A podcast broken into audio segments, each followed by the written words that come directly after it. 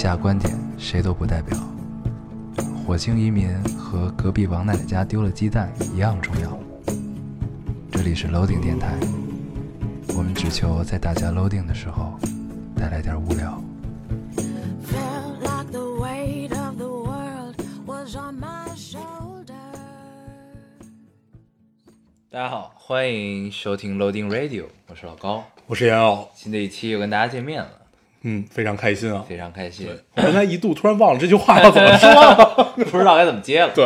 啊，因为我们录的太频繁，啊，这个是时隔两两天，两天一两天。两天，两天。啊，周日嘛，咱们周六录完就更了。嗯，今天是周一，对我们为了保证在一起录这期节目，然后趁我们俩走之前对。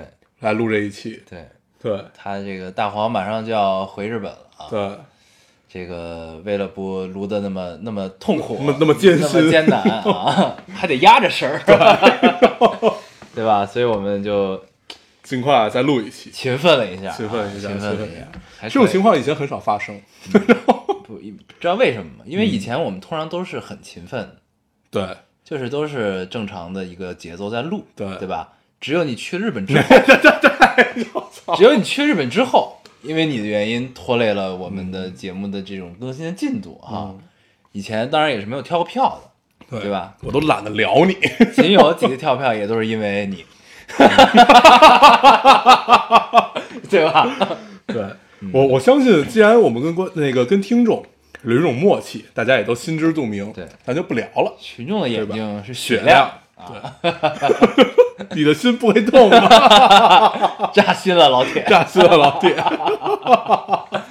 呃，嗯，好啊，对，所以这个、这种感觉有些奇怪，就是说就是就是连着录的感，觉，稍微有点奇怪啊。，我们只连着录过一回，嗯那回还不是还是一天录了两期对一天录了啊两期，然后第二期咱俩聊的跟傻逼一样。对，那天那次呢，本来想一天录三期，因为后来实在录不下去，对，算了，扛啊扛不住，扛不住。然后还没有变成圆桌派那帮老炮儿啊啊！如果变成他们，咱们一天录十期都行。对，感觉他们就是都是一天录完的。嗯，嗯，关键他们话题性特别明确，虽然他们都会聊偏，对但是他们至少很严格。对，嗯聊得很明白。对，这期聊吃，那我们就聊吃嗯啊，挺有意思的。还是挺妙。嗯对，咱们又安利了一遍这个节目，嗯，每期来一次。你到底拿这节目多少钱？对，我就希望他们给我钱，我我想上这个节目，带上我，带上我。然后我我希望去那期有陈小青。我也是。对去之前先跟他去吃个饭，对对对对对，对吧？嗯吃完饭我们才能好好录节目。聊什么不重要，这顿饭很重要。我们去的话就捧哏就行了。对对对，你们说什么我们都说对。对对对，行，然后这期我们主要跟大家聊一聊这个五一档这三部电影啊。上期我们呃随便提了一下，然后我看有听众留言嗯，说，本来是想听笑话的，结果听硬生生听你们聊了十六分钟电影，对，控控制不住我、嗯我自己。就是一聊开就真的还是有点停不了。对对对，然后后来我们想了一下，这这这期要不就把它展开，嗯。展开我们再聊一下，嗯。因为上期有点聊的意犹未尽啊。对对对，对，因为上期老惦记着下面要读留言这个环节，嗯，对。然后这期我们就不读留言了啊，因为上期全部都在读留言，对对对是。按照以往的习惯，嗯，对，套路又回来了。，对，套路又回来了。嗯，咱们这两期留言稍微有点少，你觉得了吗？还行还行。还行还行，还能还能过得去，还有几千万，还还有几百亿，还有几百亿，还有几百亿，还有几百亿。对吧？行，嗯，咱们以后数量级要统一好吗？这样的话就穿帮了对，很尴尬，很尴尬。要统一啊。对，行，然后这期我们就主要跟大家聊一聊这个我们五一档看了的这三部电影，对喜欢你、记忆大师和春娇与志明，和呃，春娇春娇救救志明春娇救志明啊嗯。然后春娇救志明，我们我们会多展开一些聊一聊，嗯因为它毕竟有三部曲，对对不对？咱们好像在电台里也没太深聊过这三部曲，对，没有详细对，聊没有详细聊过，嗯觉得值得拿出来一期做一做。值得聊一聊啊。对，嗯，行。然后那个五一档就一部电影还没来得及看，叫《拆弹部队拆弹专家哦哦，拆拆弹》，专拆弹专家啊。拆弹部队是好莱坞那个，对对对对，当时我一看这个名字，我觉得哎，特别像，很相似啊嗯。然后好像这个这片子票房现在成绩还不错啊，口碑也不错，不知道这个实际是怎么样啊？嗯咱们找找时间可以去看一看，可以看一看啊。因为《拆弹部队》当时那部电影看的还是挺高兴，得了最佳最佳影最佳片，影片啊最佳影片嗯，而且特别逗，当时是是夫妻同同台竞争啊，对，是卡梅隆啊和他媳妇儿同台竞争，对，阿凡达，啊阿凡达那年，然后大家都觉得卡梅隆应该是有戏，嗯但是吧，有一个非常强烈的对手，就是他是他前妻还是他现任妻子，我忘了当时。然后反正，呃，这是我知道用女性视角拍战争，目前为止我感觉拍的最好的一部。嗯嗯真真的是，因为导演是个。女人嘛，嗯然后女人拍战争，本来这件事儿就会让你觉得有一丝很想要去看的感觉，嗯对，而拍出来真的很不错。虽然题材也有点俗，嗯最后就中规中矩吧，但是看得很开心，是鹰眼演的，对吧？对，对，所以卡梅隆不管是输给他前妻还是他现媳妇儿也不亏啊，也不亏，不亏挺好。对毕竟阿凡达已经这么牛逼了，是吧？阿凡达拿了基本剩下所有的奖，对对对，那年基本横扫啊，基本横扫。除了最佳影片，它是技术上的一个非常大的突破。对，就开创了三 D，所谓的动态捕捉嘛，对面部捕捉，就是一开始呢是动态捕捉，嗯，然后呢，他在这一步里开创了面面部动态捕对，就有一堆点儿，有一堆点儿那个，就是除了身上点儿之外，脸上也有点儿。对然后呢，脸有一个有一个这个叫什么？有一个摄像机嗯一直拍着你。嗯嗯等于呢，其实演员需要做的就是做动作，然后面部做表情。对，他不用全程实拍的那种。对就是对对你做足了一一套，它等于摄影机是它摄影机是一套系统，对，然它会后直接自动生成对后边的其他表情。然后后期再把它加工，对，这样的这个技术就让这个动画 CG 显得更加真实啊，对动起来更加流畅。对对，大概是这么一个技术。当然，当然后边这个技术又得到了一些改善啊，从从魔兽这会儿又有一些新的改善。对，对，魔兽其实魔兽其实也算是一个新的飞跃，嗯对，然后让除了情怀以外，它本身也是很不错的一部作品，嗯应该是明年吧，明年好像听说是会上新的魔兽，是吗？我我好像是从从哪儿看到这个消息，但是不知道，好啊，没问题。嗯然后你又看不上，明明天上也行。对。然后最近最期待的一个电影就是叫《银河护卫队二》啊，但是一提到这电影就想笑，特别高兴，对但是我看不上，是吧因为日本不上。对，就很难。嗯，而且这部里这个 Groot 又回来了对，对小谷，哎呦，看那海报就已经觉得他很萌了。对，一定非常非常妙这个片子。对，我应该再晚两年。对，行，小周娘独自过生日，这这这这事儿过了，这事过了，这事过了。自走自己的路，孤单的背影。嗯，然后我们先下面聊一聊关于喜樱花已经没了，背后下着雨。我们来聊一聊这个，呃，稍微咱们第一个聊什么？喜欢你，啊，，对，喜欢你，来来喜欢你。对啊，其实喜欢你，喜欢你，它的内核就是一个霸道总裁爱上我，并且它的故事也很俗，嗯也很俗套，嗯嗯但是它就是好看。嗯对，有很多这种电影啊，就是内核都是很俗套的一个，拍过无数遍的，但是它没有来由的，它就是好看，嗯拍的好。嗯对，比如说刚才提到的《拆弹部队》就是反战类型，其实走到今天类今天这一步很难拍。对，因为基本所有角度都用过了。嗯。我那天看到一个新角度，咱们抛开喜欢你啊，我那天看到一个新角度，我忘了它具体名字叫什么了，呃，但是评价特别不好，但是我还挺喜欢的。嗯。就是讲他是一个无人机的驾驶员，他就生活在美国，嗯。但是他的无人机可以去轰炸，比如说像中东啊什么，就是就是用这种反动的，这不是就就这种恐怖分子的地方，对，讲一个这样的人的视角，然后来看，就相当于你根本看不到这个人，你也没有亲临战场，但是你杀了无数人，嗯嗯，我觉得这个视角很有趣，但是确实他拍的没有那么那么好，嗯因为他特别着重的是他的家庭生活，啊，对，他有轻微的一些暴力倾向，有一些家暴倾向，但是每次都都很后悔这个样子。嗯对，但是他都后悔。对但是他该打还得打。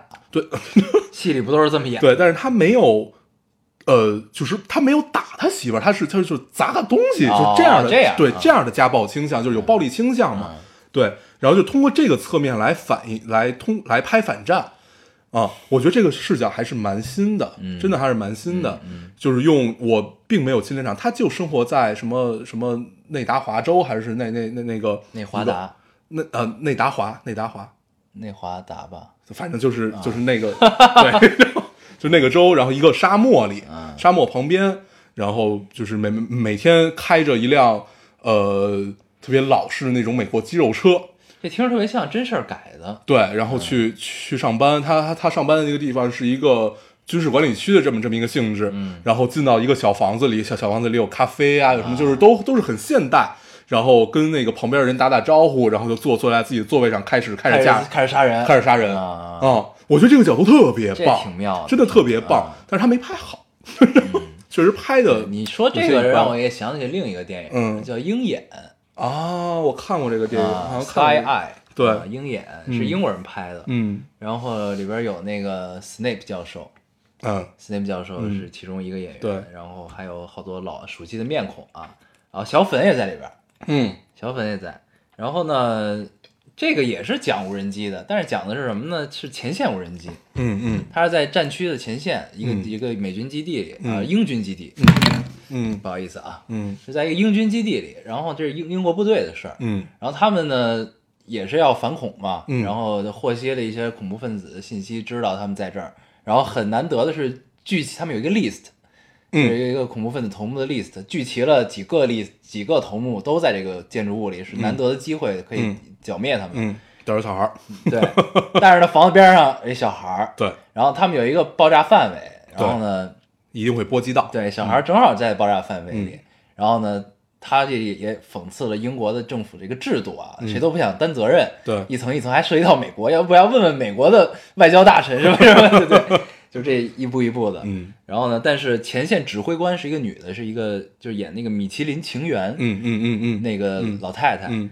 她是一个特别就是希望解决掉这件事儿的一个、嗯。一个一个激进的女女军官啊，嗯前线指挥官。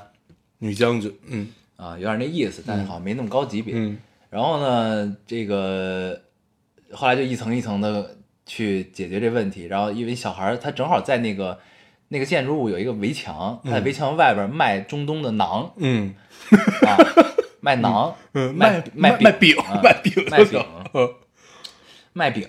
然后呢，这个就是那个炸弹正好能波及到他，他们就用了各种方法，就是想让这事儿同意。嗯，然后呢，后来就觉得还是不能不能不能不能这么打，干不能干，嗯然后呢，他们有前线当地的一个就是属于为他们工作的人，但是是当地人，嗯。然后呢就去就去买他的饼，嗯把他饼全买走，让小孩赶紧走。嗯然后呢，在买的过程中被当地的恐怖分子、武装分子发现了，嗯然后就被追，等于那饼又掉地上，小女孩等于又拿收了钱了，已经，小女孩拿起来又接着卖，嗯等于想赚两份钱。嗯然后呢，这等于这计划没实施成，嗯，然后后来就换炸点，就是说。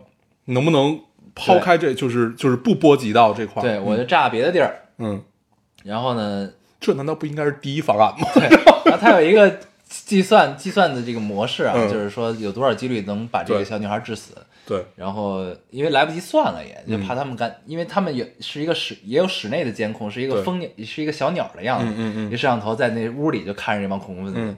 他们里边正给那个人肉炸弹穿那个炸弹衣服呢，嗯。然后反正到最后就是因为来不及算了，就让那个核算师来评估，就你来评预估，嗯。这个是怎么样。嗯。然后呢，那个人又迫于这个前线的压力这那，他算了一个低于低于百分之四十五还是多少的一个几率，嗯。然后最后就炸了。炸了之后，小女孩就嗯。那什么了，对。然后就被爹妈抱着送到医院这那的，反正小女孩好像最后是死了，我记不清了。嗯，讲了这么一个故事，也是跟无人机有关系的。嗯。对。然后其实，呃，后来我就设身处地的想一想，就是不管从你的电你说那个电影，还是从我看这个电影，就是关于远程杀人这件事儿，到底带来了多少这种心理上的负担？嗯就是你根本看不到血和肉，你看到的就是一堆爆炸物，就是一堆尘土扬起来。好，你的任务已经结束了。嗯对，然后就是到底这里面会有多大的负罪感？后来就我看电影里面，呃，有有一段他自自自己聊天儿，嗯我具体忘了他是怎么说的，然后反正他他那个意思就是，呃，这种东西都是叠加式的。你比如说你在亲临战场，你杀一个人，你知道这是一个，但是你炸到一个地儿，可能第一天你不觉得，等到第第二年你想起来这件事儿，你才明白过来自己原来也是杀了人的，嗯。对，然后就你会想到自己自己在远程干了很多，对，这是一个对长线波动、对啊，对对，是是，然后你就会很蛋疼这件事对，儿，这是一个嗯很、对，是挺蛋疼的一种感觉啊。特别期待有一个能拍好这个电影。我觉得其实特别合适的一个人是斯皮尔伯格。如果我我当时就在想，如果斯皮尔伯格来拍这个电影，嗯，会是一个什么样子？不应该让李安拍吗？李安也行，但是他们的俩他们俩的样子还不太。比如说，你看《间谍之桥》，你记得吧？嗯，我特别你看了吧？对，《间谍之桥》那个范儿，嗯，你就感觉是斯皮尔伯格特别驾轻就熟来感觉这件事儿的嗯这这么一个态度。李安可能还没有很合适，李安一定会上升到禅啊、哲学这一步，嗯对。但是很多很多很多很多很多时候，西方导演会更直接，嗯对，会更直接。咱们聊的就好像咱们能让这两个人其中一个来拍一样啊。我们只是很期待，嗯很期待我也希望可以这样。对聊嘛，聊天儿嘛，对不对？好啊，这个咱们言归正传啊，嗯言归正传扯了十五分钟别的电影咱们。本来是要聊喜欢你的，最后聊成了战争片儿。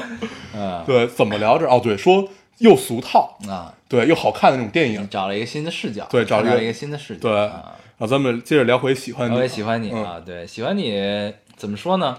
他是网上对这评价有一个词叫套路甜套路甜啊，啊，套路甜，但是嗯这套大家都吃对，啊。这个在之前呢，我看了一些关于这个片子背后的一些小故事，嗯也不能叫小故事，就是采访吧。采访的是这个戏的监制陈可辛导演啊，嗯然后听了一下，我觉得也还行。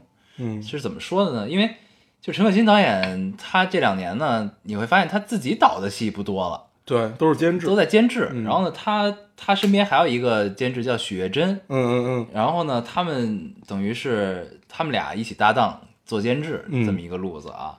然后，呃，怎么说呢？他第一部就是就是近两年吧，他嗯第一部嗯监制的片子叫这个《七月与安生》，对，对吧？然后你会发现，哎，看到看，哎，香港导演曾志伟的儿子曾国祥，嗯曾国祥导的，很有才啊。然后就看到了这个一个不一样的年轻香港导演拍一个发生在内地的故事，嗯然后有清新的东西，然后也有一定的特殊的审美嗯美学的东西在里面。然后故事因为是小说改编嘛，然后改编的也改编的非常改编的非常妙啊，因为本来是一这个片子我们之前聊过，就不多说了。嗯嗯嗯然后，然后就是，然后就是这一部《喜欢你》，嗯，但实际上呢，《喜欢你》是在《七月与安生》之前发生的，就是就是筹之前拍还是在筹备啊筹备筹备是嗯在这个《七月与安生》之前开始的。嗯嗯嗯然后中间来了《七月与安生》，然后就等于先开始做了《七月与安生》，对然后又拍了《喜欢你》。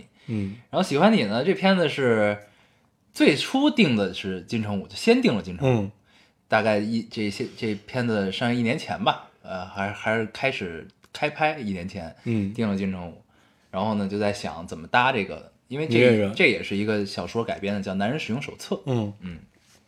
这个小说改编的，然后当然改动应该还是有有一些的啊，嗯因为这小说没看过，所以具体就也不多说了。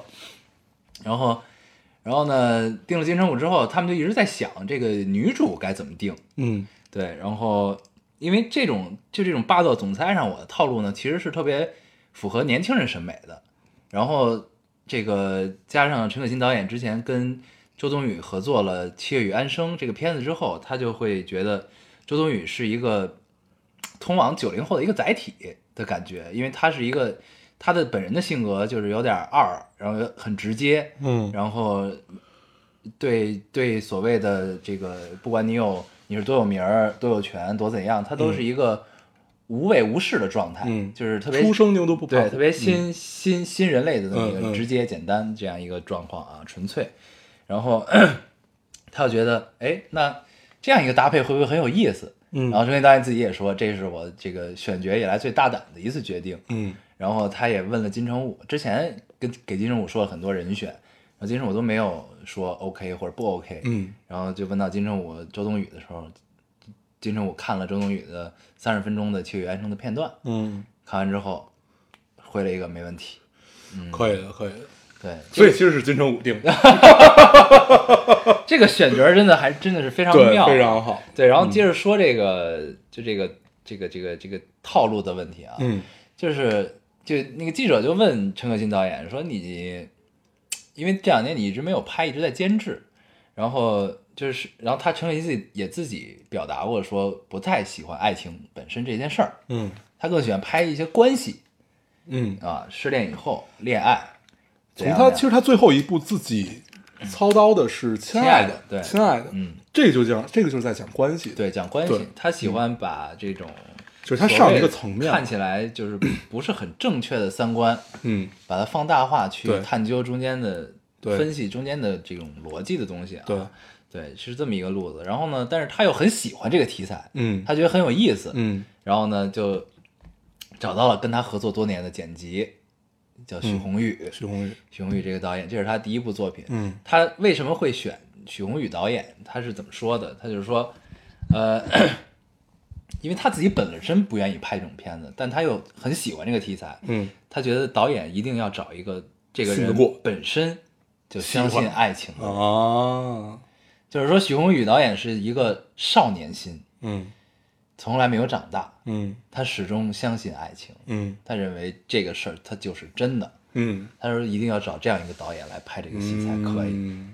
啊，陈飞导演监制的作用呢，也所以真的监制应该就是这个样子对，对，他就是来权衡整个状况该怎样怎样怎样啊。这是一个真的监制，我们也看到很多假监制，嗯对，就是你一看这个监制就没有在这个戏里起很大作用，对对，是能看得出来的，对嗯然后接着说啊，然后呢，陈可辛导演呢，这个许宏宇导演负责拍爱情，嗯然后陈可辛导演负责在剧本上找他擅长关系层面的东西啊，关系层面的东西。然后雪珍监制呢，就是负责更现实的东西、嗯。啊，就三个人各各有自各的这个长处，嗯。然后呢，关他陈可辛导演发挥在剧本上作用找关系是什么呢？金城武跟林志玲的关系，嗯。嗯，嗯，这个有一个私人厨，有一个私人厨师，对。这个很有意思啊。林就对这块可以聊一下林志玲这个角色啊，嗯，咱林志玲这个角色介绍一下，对，林志玲这个林志玲这个角色是金城武在戏里长期的一个私人厨师，呃，七年，对他林志玲这个角色的出现是实在是特，就反正对于我们来说是一个特别妙的存在。嗯嗯。对，就是你你总感觉你在那个看到那个节奏下面，你总感觉金城武身边缺什么感觉，嗯嗯。就感觉这个时候应该出现点什么，然后恰巧林志玲又出现了。就你感觉好，这事儿就对了，嗯。就他身边就应该有这样的一个人，而且也必须是像林志玲这样的一个人，嗯。对，就是虽然林志玲这个角色，其实你要换成舒淇也是挺合适的，她她并不是完全不可换的，但是一定要要有一个这样成熟有风韵的女人在。跟周冬雨形成极大反差的对一个人，对对，就是非常成熟，然后完全明白金城武到底是要什么的这样一个人的存在。嗯。对，这个角色出现的非常非常好，嗯一点都不突兀，对，而且这个角色出现一下，就把整个节奏改变了。把吃在这个三个人之间的关系就发生了改变。对，之前呢，金城武就是爱吃嗯周冬雨做的菜，嗯对吧？嗯，就是单纯的这个关系。对，然后呢，林志玲一出现，就发现原来我不吃你做的饭和我只吃你做的饭，也有一种让人觉得是出轨了的感觉，对，对吧？就是这个角色的设置一出现，就是把这个关系又提升了一点对点啊。我觉得喜欢你真正好的地方就是他把所有非常微妙的关系处理的都很好。嗯对，就是呃，他的推进也非常好。刚开始就是一是一场战争，嗯是一场博弈，就是我出题，你来答题，靠食物来交流对啊。然后一开始是这个样子，然后后来后来他们俩认识了，嗯认识了之后发生了一段呃，那会儿其实不是爱情，是一段很微妙的暧昧关系。嗯就是我去你家住，我就是为了吃你东西，我可以放弃掉我的一些底线，然后我来配合你怎么样？嗯然后这个这块儿是这样的，然后后来呃，电影里的这个节奏的改变是因为他要马马上离开上海，嗯然后发生改变以后，他等于就这会儿就回家了嘛。回家之后，林志玲的出现，出现以后让呃这三个人其实都在思考食物、爱情和你我。对，对而且让就林志玲这个角色的出现，让金城武跟周冬雨之间的关系发生了快速的变化。对对啊对嗯要不然可能俩人还在不了一起呢。对啊，嗯对吧？这是很有意思的。然后接着说，呃，这层关系是陈可辛导演加的，嗯还有一层关系就是金城武跟他父亲之间的关系，嗯嗯也是陈可辛导演加的。嗯嗯，这个呢，就给金城武这个角色变得更立体了，对，更啊丰满。嗯其实中间呢有一有一段就是，其实其实是给金城武这个角色，在他这个片中跟周冬雨之间关系的行为找了一个立足点，找了一个立基点，逻辑的出发点，嗯，就是因为从小他爸把他培养成了一个别人都不冰冷的不喜欢的人，对啊，对。觉得把金城武培养成别人都讨厌的人是他父亲的成功，对。他爸是这么觉得的，因为成功的人都必须是别人讨厌的人。嗯嗯。对，然后呢，这是金城武自己一直想不明白的事儿，嗯。而且在他的世界里，就是我自己一个人吃饭是一件理所当然的事儿，对。从来没有觉得我我应该跟别人一块儿吃、嗯。啊。自从除了认识周冬雨之后，对，对，然后呢，再加上前面影片埋了一些伏笔，就金城武晚上经常睡不着，嗯。说明他是一个没有安全感的人。嗯。嗯，然后直到他认识了周冬雨之后，俩人吃了吃了他的饭，因吃了他的沙发认识了之后，嗯，到他家吃饭，因为他那天没去嘛，对到他家吃了顿饭之后，在他家睡着了，嗯这说明他找到了一种归属感，找到一种安全感，嗯这都是其实都是前后逻辑是对应的这个事儿。再加上他父亲之间之前的这个东西和周冬雨第一次在桌上跟他吃饭、嗯啊，嗯 这都是前后有这个逻辑关系的啊，嗯这很有意思。你这我仔细看完这之后再往再回想啊，嗯很有意思。对。然后这个就要说导演的功力了。嗯嗯，就是好导演是可以做到这个样子的，就是让前后发生的事儿都，哪怕是一个很俗的爱情片，它也它也是有逻辑在的，嗯有一个内在的逻辑在，就是前面发生了这个，那后面用什么去补充它，或者用什么来反例它，嗯都是这个样子的。嗯然后，呃，其实还是这个这个这个整个片子，你就感觉它所有的推进和它所有的关系都 描写的让人眼前一亮。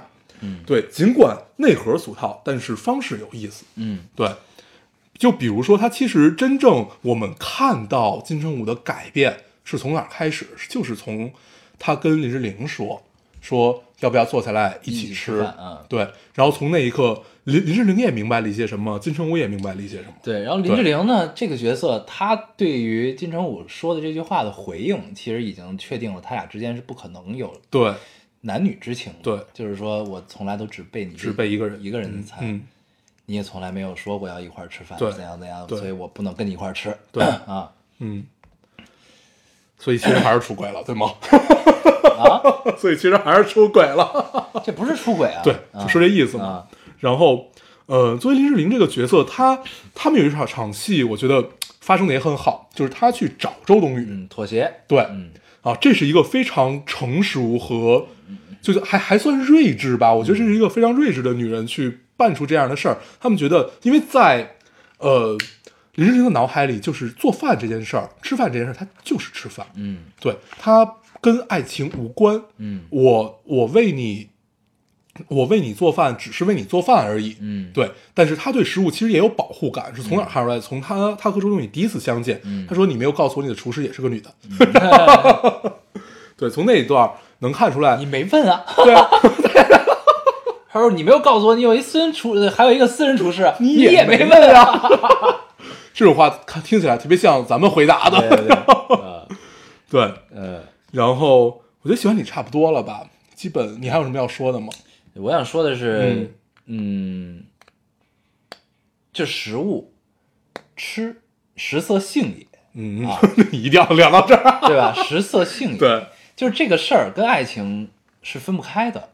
嗯就是而且他找了这样一个通过美食作为桥梁来比喻爱情的这么一个视角是很有意思的。是怎样呢？就是其实中间有很多很妙的东西，就是周冬雨那个角色，她是一个这个满不在乎的一个一个一个一个一个很邋遢的女孩。年轻厨师啊，然后也很直接，怎样怎样，嗯这个就是他在跟金城武对峙，就是说你不能吃别人给你做的饭，对，就是你怎么可以吃别人做的饭呢？嗯你当然要吃我做的饭了。就是这个，就是用这个吃饭来来来描写两个人关系之间这个女生的这种单纯可爱的一面，是很有、很妙的。嗯就像就就就跟就跟两个人谈恋爱似的，就是两个人经常会做一些就是明知故犯的事儿，就是俩人因为一个小事儿来来彼此牵制住对方。但是这种牵制不是说就勾心斗角牵制，是一种甜蜜幸福的牵制。嗯就是就这种很微妙的东西，其实我觉得是特别好的。嗯就是有的时候，比如说女生，就是说，比如她送了你一个东西，或者给了你们俩用了一个什么情侣手呃手机壁纸之类的，就是然后你不能换，对吧？啊然后就是就这种小对对对对对这种小的牵制，你知道吧？特别烦。就是属于我们两个人都有的默契，然后但是也没说破这件事儿。嗯然后呢，突然有一天这件事儿被人打破了，打破之后，然后就就就这些抓着这事儿开始说，就这种就处于只有处于恋爱关系的人才会说出来的话，干出来的事儿，就这种东西特别妙。对，很有意思而且嗯有的时候还是当时不说，嗯吵架的时候翻出来跟你说，然后你就会觉得很哭笑不得。对，对，这种事儿是很蛋疼的。就比如说头像这件事儿，嗯你记得我跟小川那个头像，嗯不是我是一只企鹅，嗯后来他也换成一只企鹅，嗯但是他的企鹅上有一个皇冠，所以有就所以就是在我们俩都在的群里面，啊啊这件事就变得很对别人很尴尬，啊，对别人分不出来，然后就不知道这句话是谁说的。确实分不出来。对啊然后一度我说那我就换一个，因为我后来发现了一个长得更贱的企鹅，嗯，然后我想换，然后我换了，换了换了换了之后他他不干，你必须得跟我用一样。对我还得换回来。对，就是这种在爱情里面的小牵制嗯和小关系，就是只有只有在你你你在说出这句话的时候，你会让对方觉得你哭笑不得。好，那爱情发生了。对，很有意思。对啊嗯，就是本来就是在正常关系中其实无所谓的一件事突然变得有所谓了，哎，对这就有意思了，对吧？嗯，有意思。有意思。嗯，好，那咱们喜欢你就聊到这儿，差不多，啊。对。所以听我们聊完之后还没看并且感兴趣的朋友，咱们说要少聊一点前两部，啊。结果咱们喜欢你也聊了十五分钟，可以去看一看啊，去看一看。对，是一部看完合家欢乐，非常看完之后特别痛快，特别对。高兴。对嗯，嗯，好啊，行，嗯。然后下一步我们打算聊一聊《记忆大师》这部电影。记忆大师记忆大师》这部电影，呃，今天恰巧跟朋友一起吃饭，嗯，然后他说看完《记忆大师》还是挺高兴，谁呀？我我没有接话，我待会儿再告诉你是谁，我没有接话，啊，然后。孙总，不是不是不是，然后然后看完看完之后，他说他还挺高兴的，但是后后后来我就跟他聊一事，我说那你觉不觉得最后一幕感觉反转有一些奇怪呢？就是感觉为了反转而反转的。然后他没有接话，他女朋友接话，他说好是的，所以听出来是谁了吗？对，然后 对，然后《记忆大师》这部电影，其实上回我不已经吐槽了很多啊，这回我觉得咱们可以适当的夸一下，对，适当聊一聊这部电影好的地方。对，呃，首先我们知道这个软科幻很难拍，嗯对，很难很难拍的让大家找不到你的逻辑漏洞，嗯。对，它一定会有很多的逻逻辑漏洞，因为毕竟是软科幻，嗯。你架构一个现实，那一定一切都是要按照你的这个架构的世界观去走这条路，但是很多约定俗成的东西你是不能改变的，嗯，对，哎，不行，这样聊着聊着又变成了吐槽了。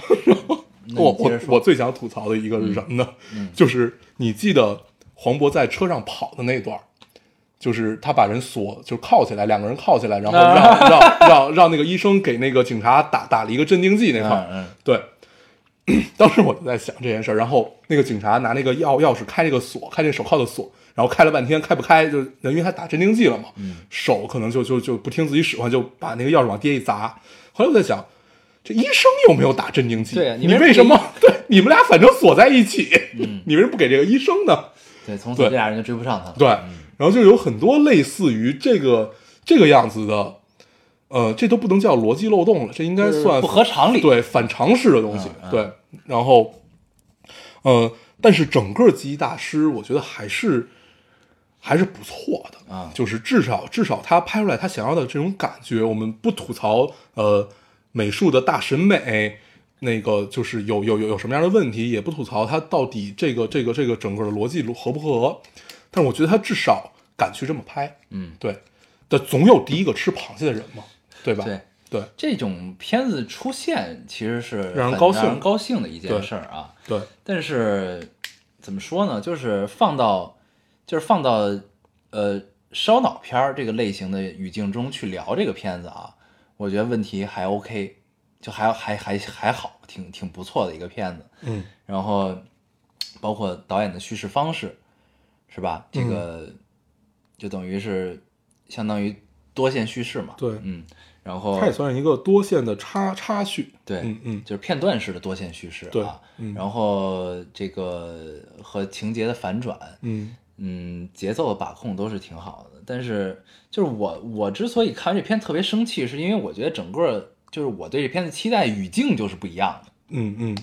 就是完全不一样的一个呃语境。对你你你希望看到的是一个格局更大的电影，对对，然后呃落点应该落到很小，但是格局一定要大。对，而且是这样我我也觉得这个导演是有这个能力能力去做到这件事儿的，所以我看之后我觉得特别不高兴。嗯就是我觉得这不应该是他水平这事儿。嗯然后，但是你反过来说，就是因为每个人要的不一样，嗯他可能就是想拍一个在这个语境下的这种类型的电影，嗯对吧？然后加上一个软科幻的外壳，嗯，然后就这样，那就这样吧，这么想的话，其实那也就可以。可可以了，也就想通了啊。对这样对。对，然后再加上美术，就是咱们之前上一期节目聊了很多关于这个东西美术的事儿啊。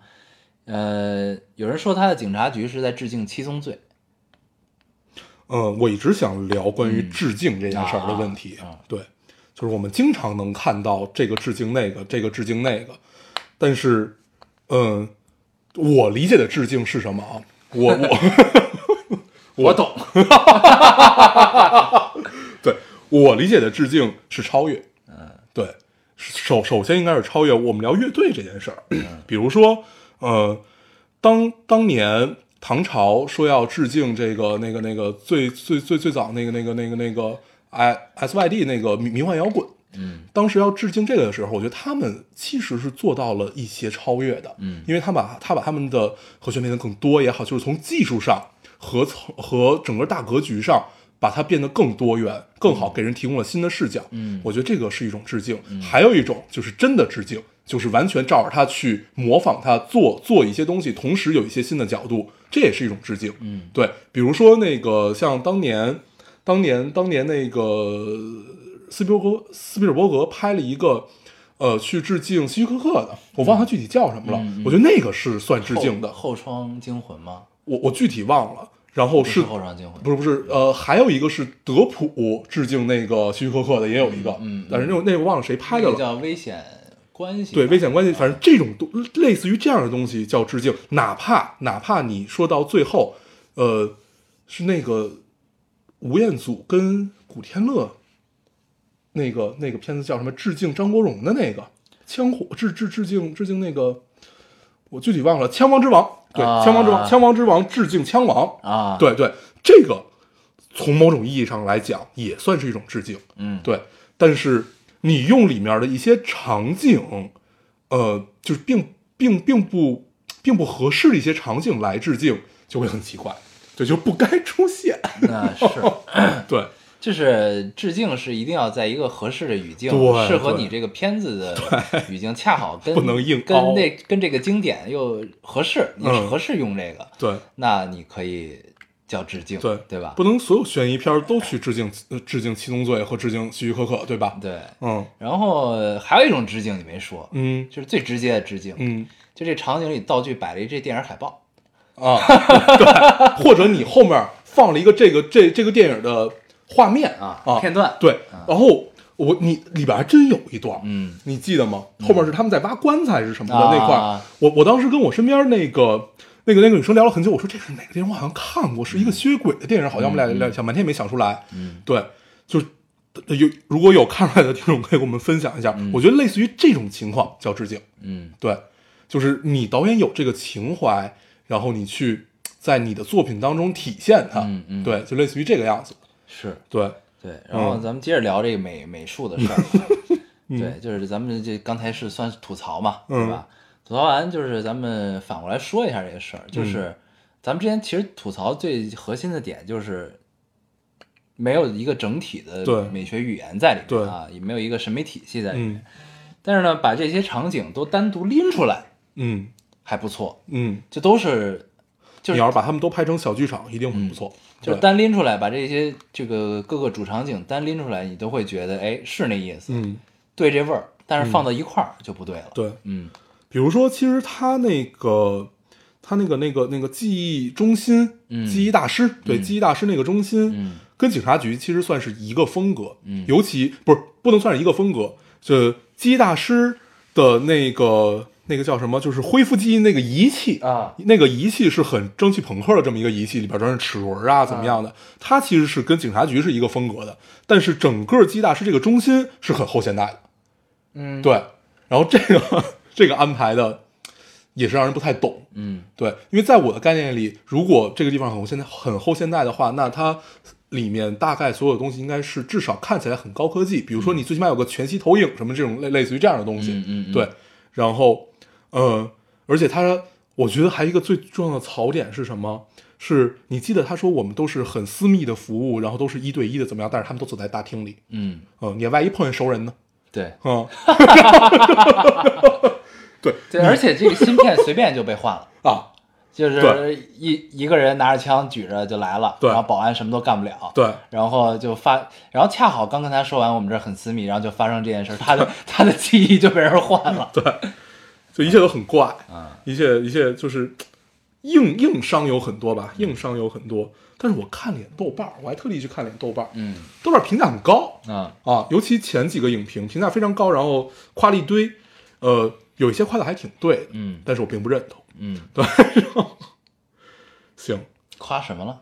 我具体忘了，啊因为我当时就想，我说因为你并不认同，对，我觉得这这这值得拿来夸吗？这不是应该就是这个样子吗？嗯就是如果你拿这个东西来说它的好，那那中国的悬疑电影就真完了嗯，啊！我当时就是这样的一个感觉。所以就是他们夸的都是悬疑电影基本该对，就你应该就是这个样子的。对，就是我们可以承认我们在悬疑上是因为审查，因为什么乱，因为因为乱七八糟所有东西也好，我们离西方还有一段距离。嗯。但是，呃，至少是前人做过的这些东西，你应该有。嗯，对你，嗯，你并不是一个开创者，你有很多角度是开创者，这个我们可以接受。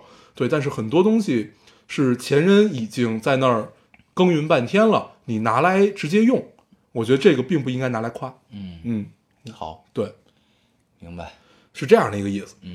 行吧，鸡大师咱们就聊聊到这儿了，我觉得差差不多了。行行行，对，还是一个不错的电影啊，对，我觉得，我觉得，呃，对悬疑和科幻感兴趣的朋友，真的可以去看一看。对你可以从里面看到很多我们还要在进步的地方，哪怕你看完是跟我们完全不同的感觉，或者跟我们相同的感觉，但是这部电影其实还是要支持的。嗯对，因为你就其实真的是这样，你支持了它，它才能变得越来越好。对，就是它的出现已对经是，出现但当然现在五一档的票房这片子也是不错的，，对对对，票房是不错的，嗯嗯而且有很多人喜欢这个电影，比如说今天我们那个朋友，他就很他就很喜欢这个电影。啊。对，因为大家看到的点其实是不一样的。对，对，而且预预期可能也不太一样，对对啊，对对对，因为我们对这个电影预期太高了。嗯。嗯，行，嗯，那我们下下一步就着重于聊一聊、这个、正式进入今天的主题春春娇志明的这三部曲。对。对，春娇志明的这三部曲。叫做啊，叫做《春娇志明》，春娇志明与春娇的故事，对。啊，春娇志明的故事。好，然后，哎呀，怎么聊呢？这个片子，对，其实这片子就是在讲普通人的爱情，嗯，然后就可以用你那天看到特别特别扎心的那对，那句话。我那，天看到了一个影评关于这个片子的，然后他那个结尾的话，我分享给身边好多人，嗯。我觉得特别妙。嗯。这句话叫什么呢？叫毕竟我们都不是圣人，嗯，只是相濡以沫的贱人。对，啊。对，就特别特别贴切啊，描述这个而且影评里的贱人是没有加引号的，对对吧？嗯。对，特别贴切的描述了 嗯。志明和春娇的故事啊，就就是因为这是三部电影，咱们就就揉在一块儿聊吧，先对。啊，对，然后呢，我看就是因为这个片子呢，喜欢的人特别喜欢，不喜欢的呢也觉得就不怎么样的这种、嗯。啊，然后有我看了一些反馈，就有的呢是觉得这个剧情太狗血，嗯有的呢是觉得春娇特别作，嗯有的呢是觉得志明特别渣，嗯啊，然后呢，通过这些反馈呢，你就会发现这我这两天一直翻来覆去在琢磨这电影，嗯因为看完之后特别高兴。嗯，琢磨完呢，我就发现这电影真的挺妙的，妙在哪儿？就是所有人看到都是不一样的。对，就是直男和直女去看这个电影得到体会是完全不一样的，对而且这两个立场都是很丰满的。对，而且他就为什么会让大家这样觉得？嗯首先因为就是《春娇志明》，我们最喜欢它的地方就是因为它真实，嗯它足够现实。嗯对，所有里面的狗血我们都能找到，不管是自己还是身边，都是能找到案例的。对对所以就是我当当我看到有人说觉得这个剧情狗血的时候，我就特别不忿，你知道吧？嗯我就觉得操，他妈现实生活比这狗血的剧情多了去了，你居然觉得这个狗血？对，这真的太真实了。它我觉得是他其实，呃，你这么聊，他只发生了三件事第一件事儿相爱，对对，在一个在一个呃朋友聚会上相爱。第二件事出轨，对，第二件事儿，你说他算出轨吗？其实也不算。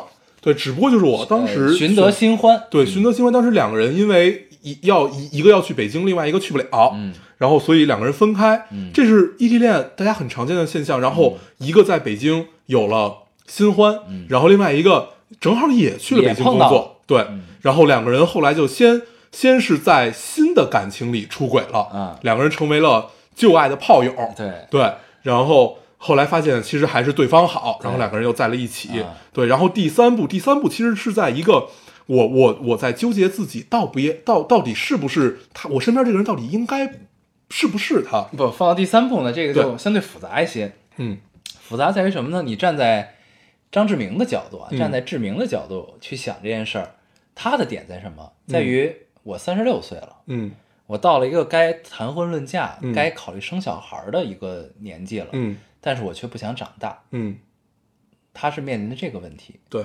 春娇面临的是什么？春娇首先比志明大四岁，嗯大四岁之后，她已经不再是一个青春的美少女，嗯。不再是这样一个年纪，不再是一个如花的年纪，然后她的某些部位已经变白了，嗯。啊，对吧？嗯，然后呢，她面临的是爱情从相爱、激情到惶恐，嗯。到不安，嗯。到不知所措，嗯。就不知道，没有安全感，然后不知道我面对的这个比我小四岁的男人，他是否能长大，嗯我是否可以等到他长大，嗯我是否可以做我心中我想做的那个小女人，嗯并且他能否让我托付终身，嗯对吧？他想的是这个问题，这个不安全感。那我面前这个人，我就要跟他结婚了，真的吗？就真的是他吗？嗯他是这个问题，所以这个两个角度嘛，所以我就所以我就说，这个春春娇和志明也可以叫直女和直男，对。然后其实整个电影的爆发点就是在加油站，反正我看到的其实爆发点是在加油站这一块儿。嗯嗯，这场戏也有很多不同性别的理解，嗯你接着说行嗯啊，这场这场戏，我我能明白你说那不同性别的理解啊，在咱们看来就应该是这样自然发生的。就自然发生啊，对，然后但是在女生看来，如果是真的是这样自然发生的话，那我一定要去思考，它到底是不是我能托付终身的。嗯对，就是这件事儿，我们全都不聊仪式感和不聊什么。呃，你的车里还插着一个油油 插插着一个油枪，嗯。然后你就在这样很随意的跟我说要生孩子要结婚，嗯。对他觉得是一种不尊重，嗯，对姑娘会觉得是一种不尊重，是，嗯。嗯。对，这就是直男和直女的这个一个特别明显的事儿。你像为什么咱俩看完这部戏之后都觉得里边关于张志明的每一个评价都像在对他妈我们自己说。嗯。啊，就是这样，就是那场戏，我相信咱们俩都是可以理解的。嗯这场戏张志明说出来这个这个话的目的和他之前做的心理的活动是怎样？就是他之前先陪着小孩玩了一圈，嗯玩之后觉得特别好，嗯，然后呢，然后他也到了这个年纪了，对吧？他，觉得哎，感情也到了这一步，对，是不是该生个小孩再结婚了？嗯是不是该结婚生小孩了？然后那个春娇就问他，那你是为了生小孩结婚呢，还是结了婚再生小孩呢？就是他特别在乎这个前后顺序的关系。他觉得张志都有啊明就说都有啊，嗯，对吧？这是不是就是自然发生的事儿吗？就就应该啊是，就是还他说还有好多人是先生孩子再结婚的呢，对对，然后但他们不是这情况嘛，嗯对吧？然后就是那不自然发生了吗？然后，然后呢，在春娇的角度呢，就觉得你只是跟一个孩子玩了，对玩完之后你是冲动对你只是想要一个大玩具，嗯。生一小孩儿还能接着玩儿，觉得好玩儿。嗯，然后呢，你并没有考虑到这个对生孩子该负什么责任，而且你在这样一个场合对。跟我说结婚生孩子的事儿，对。然后在自你作为女生，自然就希望有一个隆重的场合啊，对对吧？他可能并不一定很希望隆重，他可能希望得到尊重。嗯。包括后来你看春娇在做了一件事，最后虽然没做，他要扎避孕套这事儿，对对对他拿出了针，他那会儿他们要去台湾嘛，嗯他要他想扎这个避孕套，但是最后还没有扎，啊，就因为他可能心里还是就是就是就是他不放心啊，对对就是觉得我没法儿做这件事儿，对对，做这件事儿，万一志明不要了，嗯不要了，嗯那我怎么办？对吧？他肯定是这个心理活动对啊。对，然后咱们说回刚才那个停尸站、加油站那场戏啊，嗯就是我自己的解读啊。张志明说这个话的心理过程是什么？就是因为我是这样的，就是对我在说，因为结婚生小孩对我来说也是一件大事儿，嗯。就不是儿戏，不是说我生一小孩为了玩儿，对。那我可能是让别人感觉到这种感受，就是可能你是因为小跟小孩玩完之后你才想生，但是当如果我真的跟你在讨论这件事儿的时候，我一定是经过了思考思考对对是这样的我一定是考虑了这件事儿我是不是是合适的做，对，这就是直男，因为我也会这么想，就是我肯定是考虑过，我才会去跟你聊这事儿。虽然你可能看起来我的态度是轻描淡写的，但是爹他妈真考虑了很久。对吧？对，嗯，虽然考虑了之后，也未必能真的负起这个责任，对吧？啊，而且这个戏里头也也有一个很妙的存在，很妙的角色，就是蒋梦婕的这个角色，啊。黛玉的这个角色。嗯，对，这个角色其实也很好，就是他的出现，然后让这段关系迅速的产生了各种各样的变化。嗯，对。而且他是对志明的一个侧写，其实，嗯嗯嗯嗯。嗯，因为他本质上也是一个孩子嘛，而且他最后对志明说的话，其实起到了至呃起到了至关重要的作用。就是说你一直都没有长大，对嗯。对，他说其实我也只是想生个孩子，气气跟我分手的前前男友。嗯嗯对。然后直到那一刻，志明才发现哦，原来我也没长大。嗯对，那段也很好。嗯嗯。然后之前那两部咱们可以聊一下。啊，其实我更喜欢第二部，嗯，就相对于第一部好多人都特别喜欢第一部，对，好多人特别喜欢第一部，其实我还挺喜欢第二部的，因为第二部特别真实，第二部要要比第一部还真实。对，对，因为旧情复燃和忘不了旧情这件事儿，在我们身上都发生过。太他妈正常，对，就是你都会往过去会往过去去找吧。想着吧一下，对，啊但是很多很多时候在我们身上，因为没有的时候你是抹不开这面儿去着吧，对有的时候呢你是着吧了，对方没给你反应，嗯再有呢那就没了，对吧？再有就是你别人着吧你，你没给人家反应，对，还有一种就是我我我没有去着吧，是最关键一个就是我着吧不回来。嗯对，不是抹不开面儿，就是因为我们不在一起了，嗯。甚至都不会在一个国家出现的时候对，你着不不回来。然后这俩人之所以互相着不又能着不回来呢，一个是彼此心里还有对方，嗯就其实这事儿就没完；对再一个呢，就是俩人能见面，能物理的见面。对啊对，这是很难的。嗯嗯然后说到这个前两部啊，我刚才不是说很多人喜欢第一部吗？嗯我那天看了一个解释，是好像一个记者专访余文乐，嗯问余文乐就是对于大家为什么都喜欢第一部的一个他怎么理解的？我觉得他这个回答特别妙，嗯因为第一部是讲拍拖啊，大家都喜欢这种感觉啊，就是这个将确立关系没确立关系，你撩我我撩你，嗯嗯这个时候嗯是最好的时候啊。对，他就说大家一定都喜欢这个阶段，嗯啊，这个解释特别好。啊很接地气儿。之前其实咱们也聊过，嗯就是爱情里特别美妙一段是什么？就是你们还没在一起，要在一起，然后在互相试探对方的这种暧昧期的这种这种这种感觉。对，第一部里有一个情节我记得特别清楚，嗯就是就是那个阶段非常妙，你知道在于什么？就是俩人头天在好像在去遛弯还是什么，然后分开之后发了一个短信，然后 see you tomorrow，嗯明天见。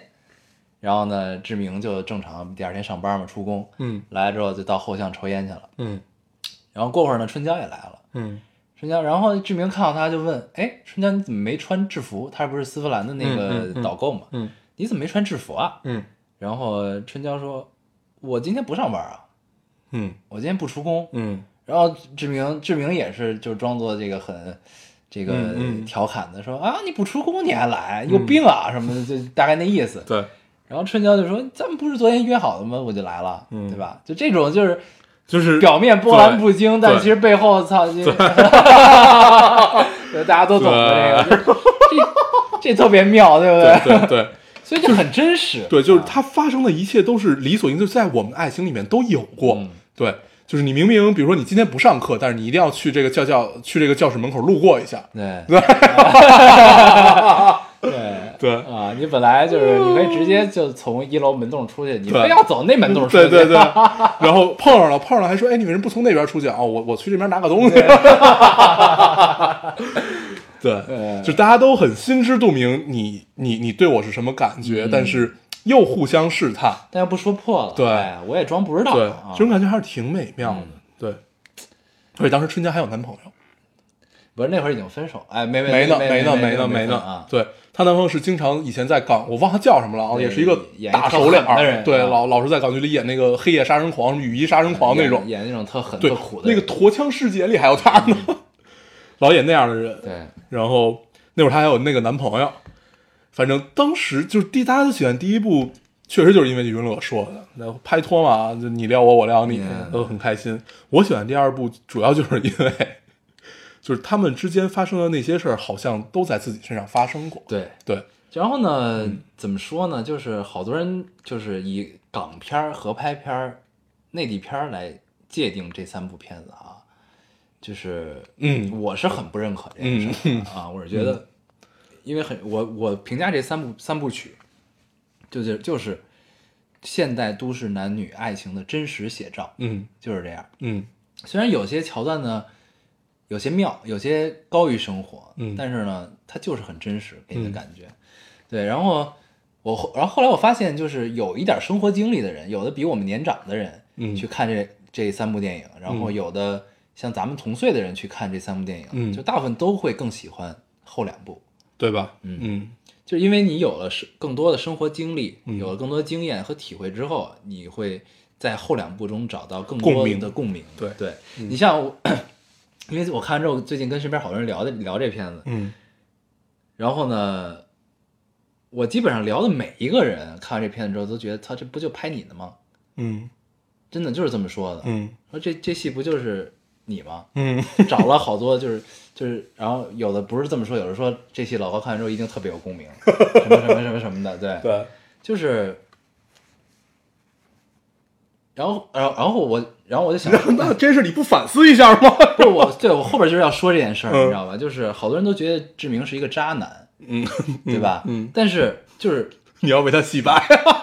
就是，所以说我就是说放到嗯放到这个男生的视角去看这个戏，没有人觉得志明是渣男，对，嗯，对，因为一一切都太理所应当了。因为就是这样，对，对吧？就是你像咱们之前做节目嗯也说，就是男生其实是永远长不大的，嗯对吧？这第三部讲的是什么？嗯，志明是长不大的一个人。对，对吧？其实这个就是，如果有人觉得志明渣，那你身边一定全是渣男。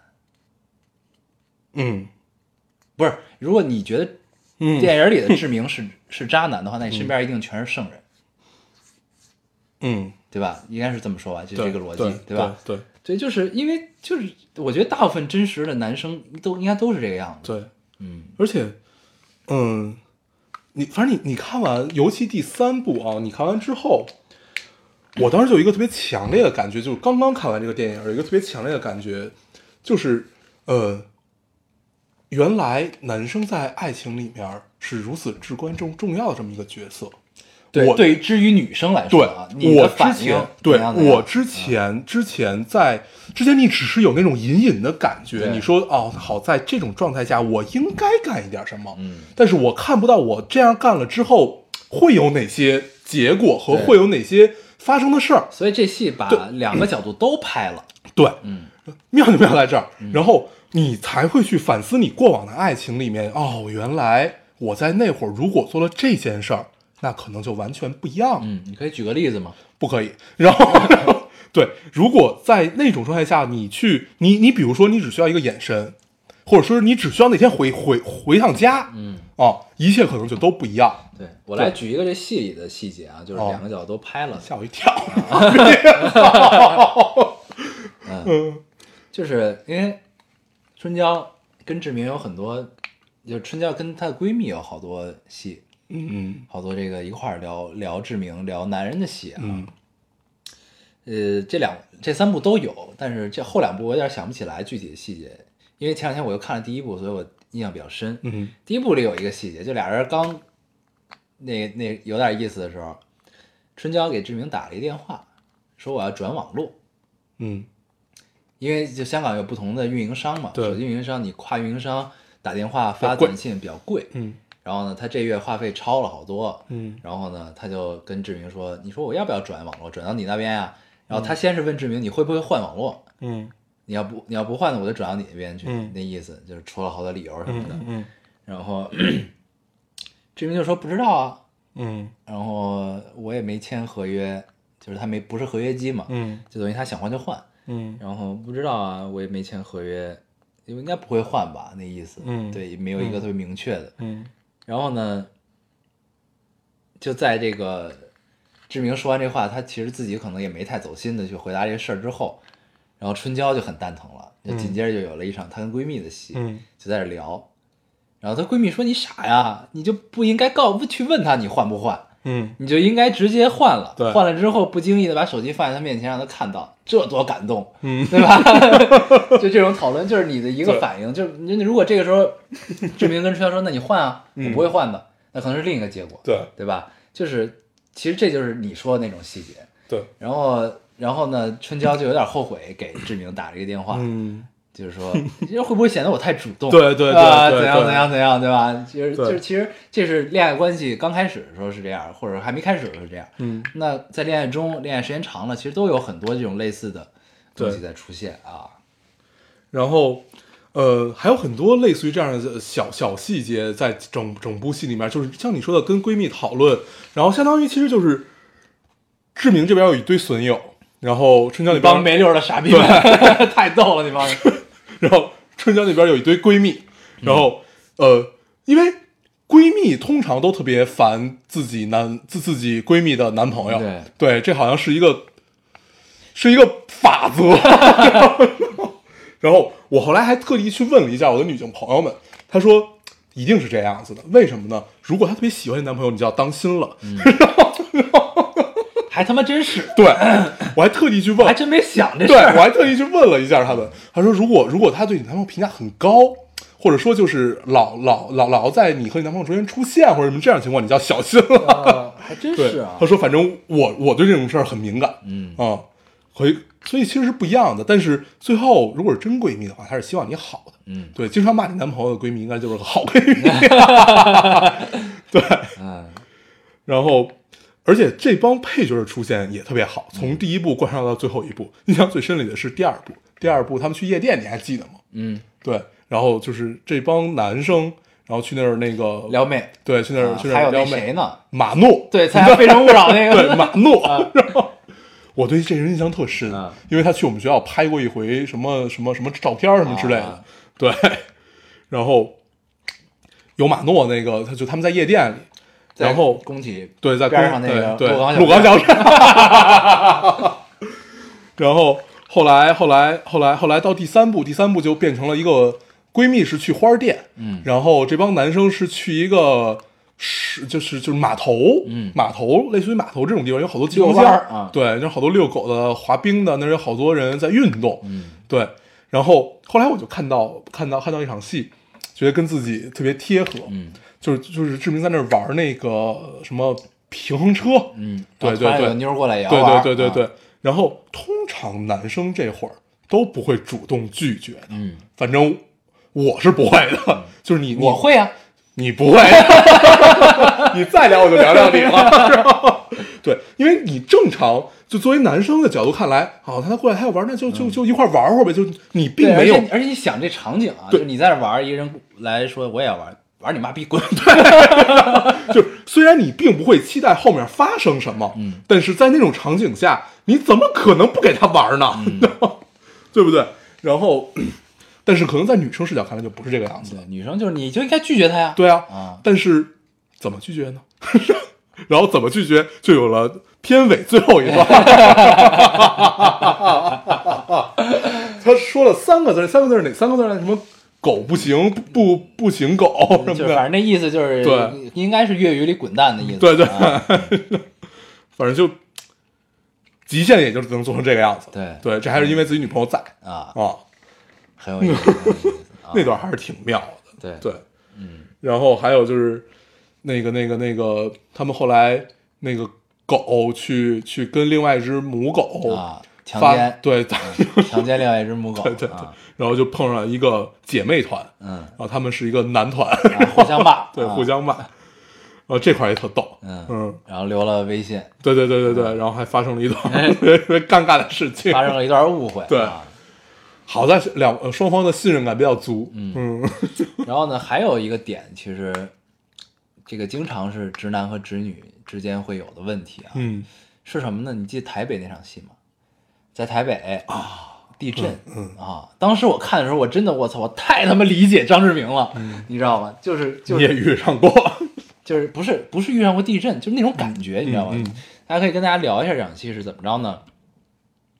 这场戏是俩人在台北，呃，出去旅游，然后呢，刚刚做了一些不可描述的事情之后，嗯然后呢，突然发生了地震，嗯地震之后呢，然后张志明就因为他有一些防范意识嘛，嗯他就说赶紧躲到桌子底下，嗯。让春娇赶紧躲到桌子桌子底下，嗯。然后就一直拽他，嗯。春娇不走，嗯，春娇拉着那个门，对他特别害怕，对。他就可能怕的已经走不了了，嗯。然后就一直拽着那个门把就动不了了，然后志明拉了他半天也不行，嗯。然后呢，春志明就自己顶着桌子，然后咔挪到了门的那个过道那儿，然后桌子再也没法往前走了，卡住了，对，嗯，过道比较窄然后，就就蹲在桌子底下喊春娇，你快过来，快过来，别那什么了，快跑，快跑。嗯。然后到最后，地震就停了。嗯停了之后，这个时候两个人关系发生了一些很微妙的变化，嗯气场变了。嗯然后呢，志明说了好多别有的没的，旅游的事儿还是什么，就刚才很危险什么之类的。嗯嗯然后春娇一直没说话。后来春娇说了一句：“你刚才为什么不来？为为什么？为为什么自己躲到桌子底下？对对，就那意思对。，从然后当时志明的反应就就是特别像我每次遇到类似情况那种反应，就 what the fuck，又是我错吗？就这个反应，你知道吗？我的太妙了，对对对对对，是不是你想起来了？太妙了，就是每每次当发生这种事儿的时候，就是啊，这也是我错呀，啊就经常男生会有这样的感觉，嗯就这个也是我的错吗？对。对，然后呢，这个首先站在春娇的视角啊，是可以理解。嗯女生就是女生会通过这件事儿来觉得你不在乎我，嗯，你不想跟我一起死，对你为就是就会在乎这个点啊，对很这个很感性的这么一个一个一个事。嗯然后呢，志明的角度是什么呢？我之前叫你拉你，你不走，嗯那我就把桌子拿到离你最近的地方。嗯我本来想把桌子带到你边上，咱们一块儿在底下，嗯，发现过不去了，对我只能在那儿喊你。对，然后呢，然后志明就觉得我已经做到了极限，极限，嗯这个事儿。嗯然后呢，嗯，这个桥段后来我也想了很久，我也想了很久这桥段，你先说，嗯我想了很久，这个是在志明还没有长大的时候发生的事儿啊。嗯嗯，我觉得如果是我，我可能也会是这样。对我当时也在想这件事，对，我想了很久，就是我我我一直在想，如果搁我，我在当时情况下会怎么做？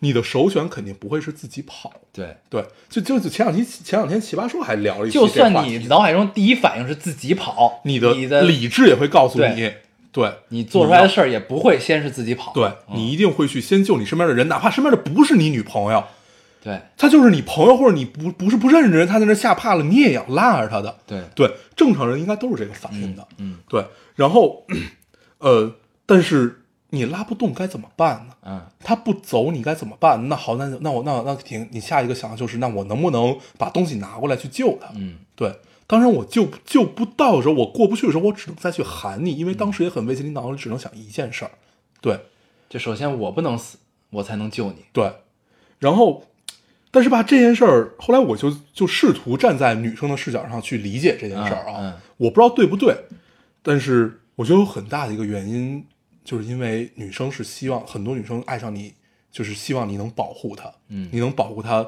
哪怕你保护不了，你们也要在一起，不了也要一起死。对，你们也要在一起，你们发生任何事儿都要在一起。后来我就想起一句我妈的话啊，啊，我后来我就我一直在想这件事儿，我想起我妈的话，我妈当时怎么说的？当时呃，当时是他们，她跟我爸要去那个那个那个杭州还是哪儿？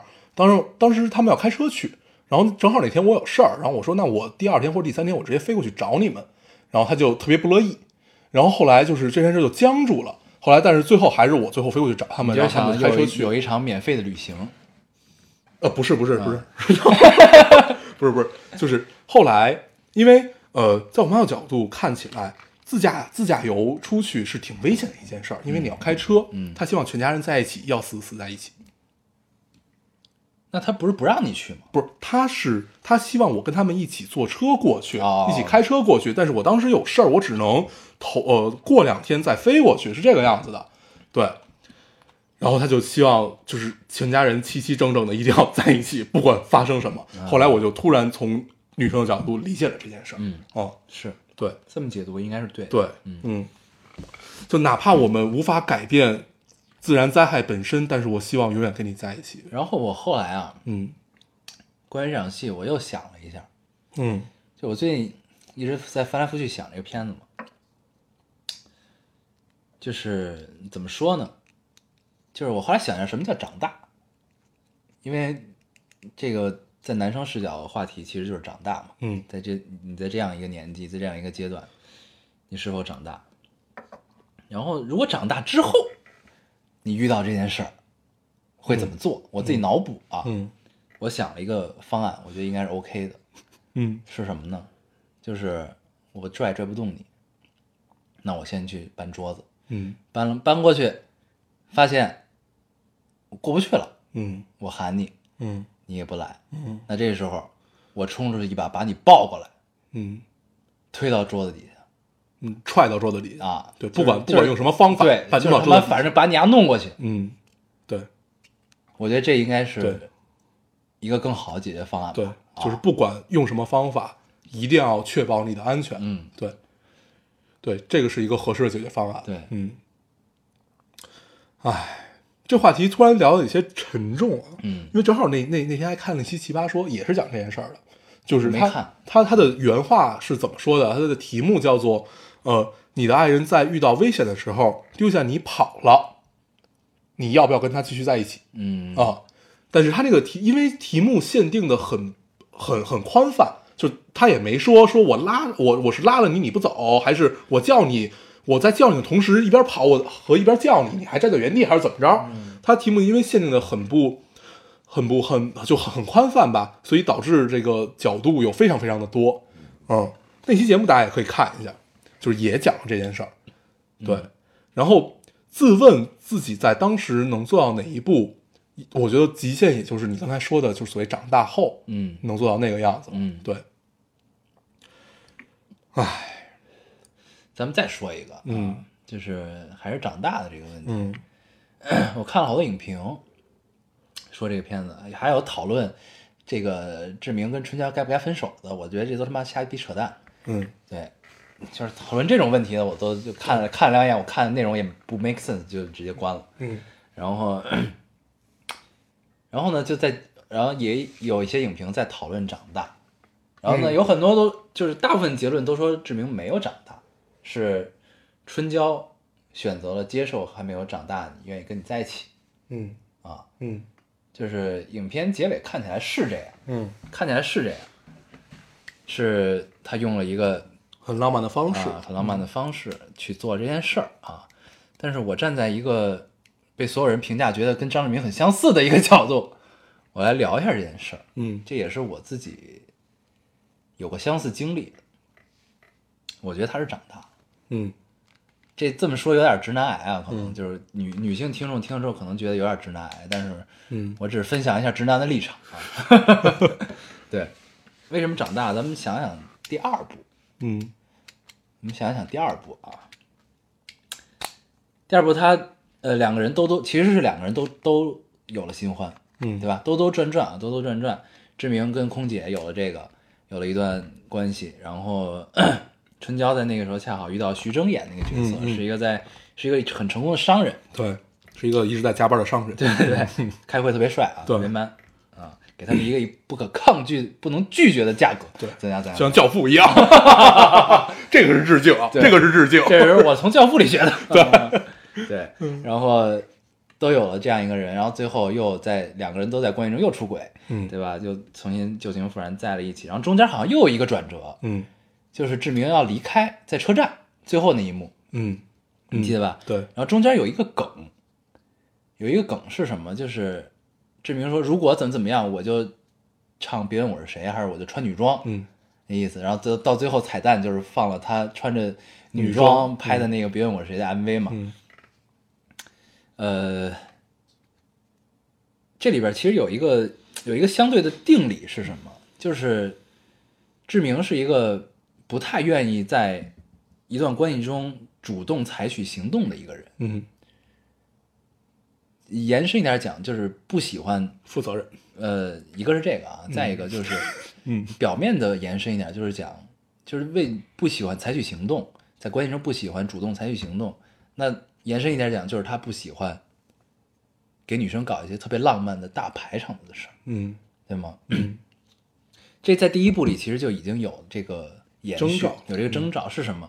就俩人还没在一起的时候呢，俩人约会，嗯。你呃，志明约春娇，然后春娇来了，然后呢就问咱们去哪儿啊？志明说，嗯，走走喽，没想好，嗯。好几次，嗯。好几次有这个对话出现、嗯嗯嗯。啊，这跟我当初特别像，特别像。然后再到第二部，带着这个情绪啊，我们到第二部。第二部之后，然后我忘，我真的忘了最后他是为什么就喊我印象中是有一个剧情是志明站在马路这边喊马路对面的春娇喊了一句于春娇，嗯就等于是挽回他的意思，对吧？但是我忘了是为什么了。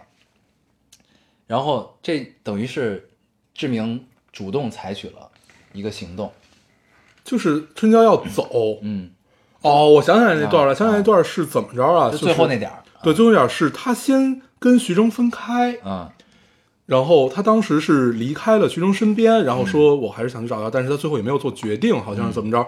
然后他就在南站还是哪儿，嗯就那个那样的一个地儿，然后希望春娇做一个留下他，想让他做了这个决定，对啊，然后他在马路对面喊了一啊句，反正他还好了，对，又做又又因为最后这个张志明采取了一个主动的行动去挽回了于春娇，嗯。好了，嗯。然后这个彩蛋用了一个特别搞笑的方式，就是可能就是因为好像是我要追回春娇还是怎么样，我就怎么样，嗯。然后反正他拍了那么一个 MV，嗯。然后在彩蛋里放了出来，嗯。这在大家看来是一个梗，是一个搞笑的梗，嗯。对吧？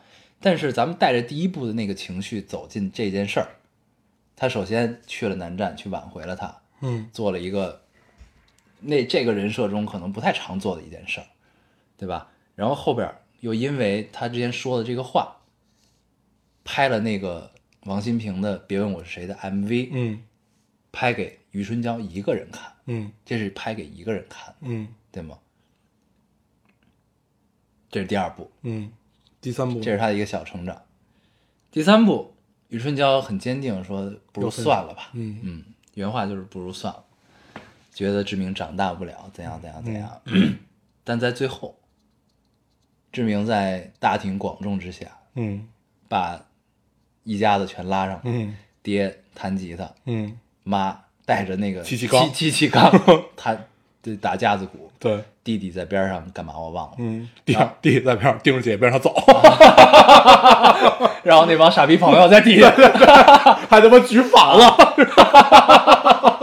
中间还有错字儿，对，这也是一个很搞笑的方式。对，但是这次他不是拍给余春娇一个人看，嗯嗯嗯，哦，你是说这个这个这个方式是？他是在大庭广众之下做了这件他对对平时不愿意做的一件事，或者说羞于做的一件事嗯。嗯在这个层面上，我觉得是成长了。对但是故事没有告诉你他后边究竟在于春娇的期待中成长了没有。对但是我觉得，至于张志明自己，这三部这，个线连下来，这个就是他在自己本身，就是其实说说白了，他的长大，呃，你刚才说的点就是在于懂得为对方考虑，对方到底想要一个怎样的东西，他愿意去为为对方做。嗯，你觉得这个是成长，对吧？愿意去主动的做一些，嗯愿意去主动的做一些自己不愿意做的事情，对这个是有定语的。对，然后这里边在第三部结尾的时候，你记得有一个那个飞鹰哥，嗯他俩后来成了，说了一句“女生就喜欢这种大排场啊”什么，就说了一点特别搞笑。嗯他都是用搞笑的方式告诉了你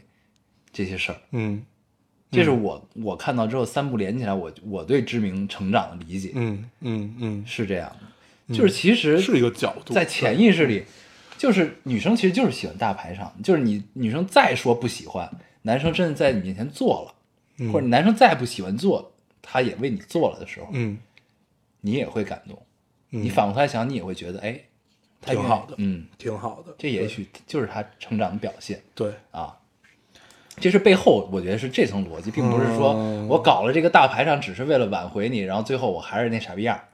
嗯。嗯，这背后的你的行动的逻辑、内在逻辑和前后的因果，我觉得是成长的。对，其实整个成长，呃，对于张志明来说，就是懂得为余春娇去做他以前不愿意去做的事儿，嗯。对吧？对，我突然想起来一件事儿，呃，有一回我跟念念妈一块儿出去，嗯。还有念念，嗯。然后念念一直在那儿哭，然后后来好像就是好了之后，念念说一句什么自己长大了，说我长大了什么的，然后他妈就语重心长跟他讲，就说念念，你知道什么是长大吗？然后念念，然后念念就是就就说为为为什么吗？然后念念他妈说了一句忍耐，然后我就在想这件事儿，嗯，竟有一丝道理，确实很对有道理。忍耐，对，成人的世界是一个忍耐的世界，对，对念念妈一直是一个特别有智慧的女性，对对对，我一直是这么觉得。对，嗯，忍耐，嗯，还还可以，嗯，还可以。这个，同时我觉得那句话也想说给我听的，是吧？嗯 就是忍耐，嗯就是忍生活里面带给你的这些琐碎，你不愿意，你肯定不愿意承担，对，但是生活中不是所有事儿都是风花雪月，如你愿。对，你很多时候呢，你是要做一些你不愿意做的事儿，不管是在生活中，在感情中都是这样。对。啊，然后所谓成长、忍耐、为对方考虑，其实还原到所有东西都是，其实就是你做了你不愿意做的事儿，对也许你就成长了。对，嗯，所以我觉得志明是成长了，对，嗯，对，是这样。这是我的角度啊。对对，然后 然后再聊回来我们这个题目啊，嗯。就说我们都是所谓就是相濡以沫嘛，相濡以沫的贱人。嗯，首先我们先说贱人这件事儿，就是这真的最妙就在“贱人”这这对。这俩字儿上，你知道吗？对。这事儿，贱人到底是什么？所有人都是贱人。嗯。对，贱人你可以把它作为一种搞笑的方式来看，就是每天像我们一样，喜欢扯淡，喜欢贫，嗯，然后喜欢插别人，咱们呢就是志明身边那帮傻逼。对。啊，对，经常出些不靠谱的主意，对对对对，就是这样嗯。啊。然后 然后呢，贱人的另一层意思是什么？在关系中，两个人，嗯。俩人都他妈挺贱的。对，啊，就是我们明明知道对方不是我们最合适的人，但是或者我明明知道我我就是离不开对方，对，啊。但是我一定要作，嗯，我一定要无数次无数次的去证明，呃，我是你的唯一，你是我的唯一。这个也很这这很多是女生的角度嘛，对，见就是你要人是有很多种很多很层很多的对啊，很多 很多层打开方式，很多种打开方式，嗯。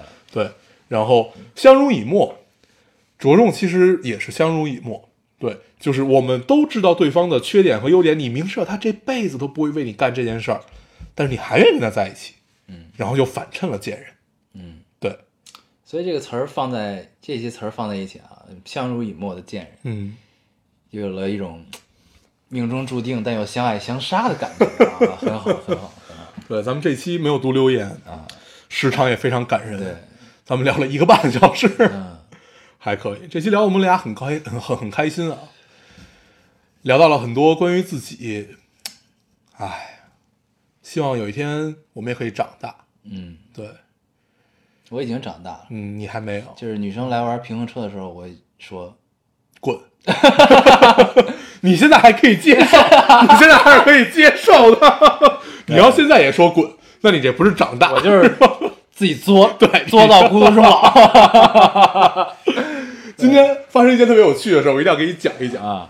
今天是这样的，当时我们一圈人嘛，他们都是一对儿一对儿一对儿的，然后还有我和那个另另另外一个男生，那个那个那个那个那个男生，呃，也有自己的老婆，对，就是我们聊上一期聊的那个，啊，对对对吧？对对，加拿大对加拿大 couple 啊。对加拿大 couple，然后呃，我我我我们俩是今天去里面的没有没有没有家属的，然后另外有还有两对没有结婚的家属，嗯。然后呃让念念选，你觉得谁会先结婚？然后他挑了挑了一挑了一一堆以后，然后他就是问你觉得那个谁谁谁谁，然后他突然想想，哎，那老高爸爸呢？念念妈特别凝重的告诉他，老高爸爸不结婚。我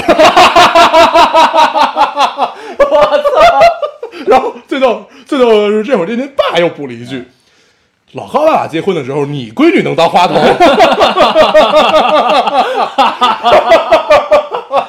对，因为恰好念念今天去对当当了对一次花童啊，当当了一次递戒指那个小花童。嗯对，然后 我当时我就乐的已经不行了，老爸爸不结婚，竟有一次道理。你闺女可以当。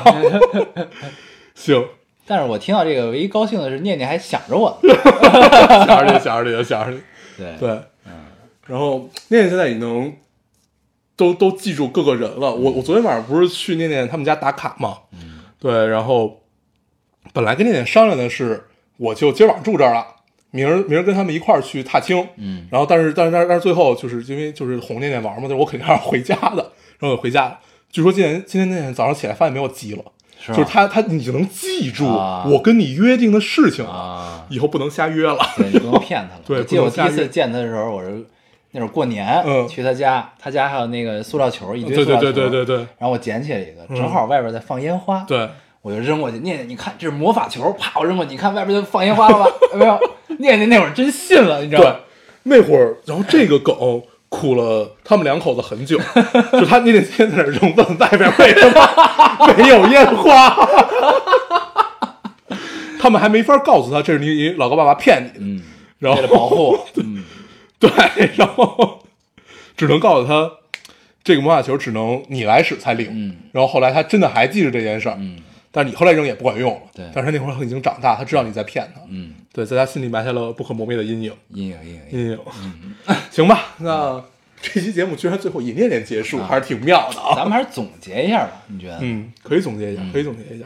哎，这回是你让我总结啊？嗯我你来，你来。因为我很喜欢嗯，你来，你来。这个五一档电影们嗯啊，你看啊，其实非常妙。咱们咱们说回来啊，说回来，这个我们先聊了喜欢你，对吧？嗯嗯喜欢你，我觉得套用陈可辛导演的一个观点，就是这戏呢，首先就是这俩演员，我觉得换了换了任何别的人，可能都相对有些不可信。嗯这个桥段都是不同效果对，嗯就是电影其实最重要的就是让观众看到这电影展现的一切，让他让观众觉得这一切都是真的，嗯这一切都是可信的。嗯啊，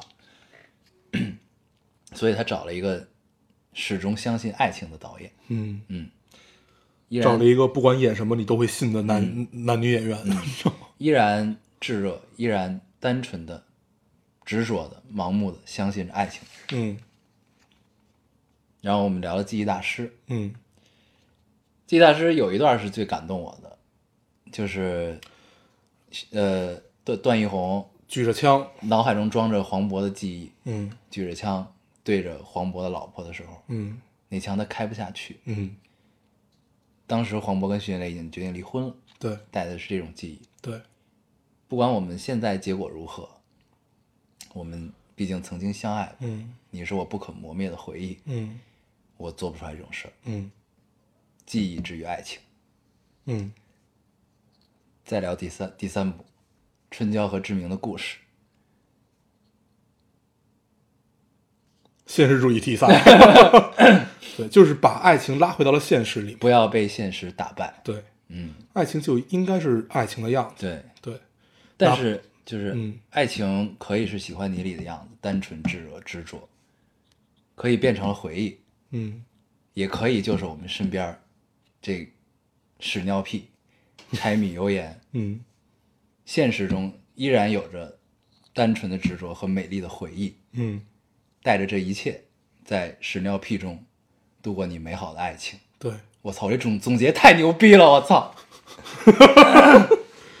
最后如果拔高一下的话，其实对，在屎尿屁中完成自己平淡而美好的爱情。然后，呃，最后其实咱们之前无数次聊过关于风花雪月和柴米油盐，你记得吧？嗯，其实像张志明买的达利，买的平衡车，嗯，买的一切无用的东西，最后那个 Supreme 的砖头，对，嗯。那些都是风花雪月。嗯。对，柴米油盐是什么？柴米油盐其实反倒是那场求婚。嗯。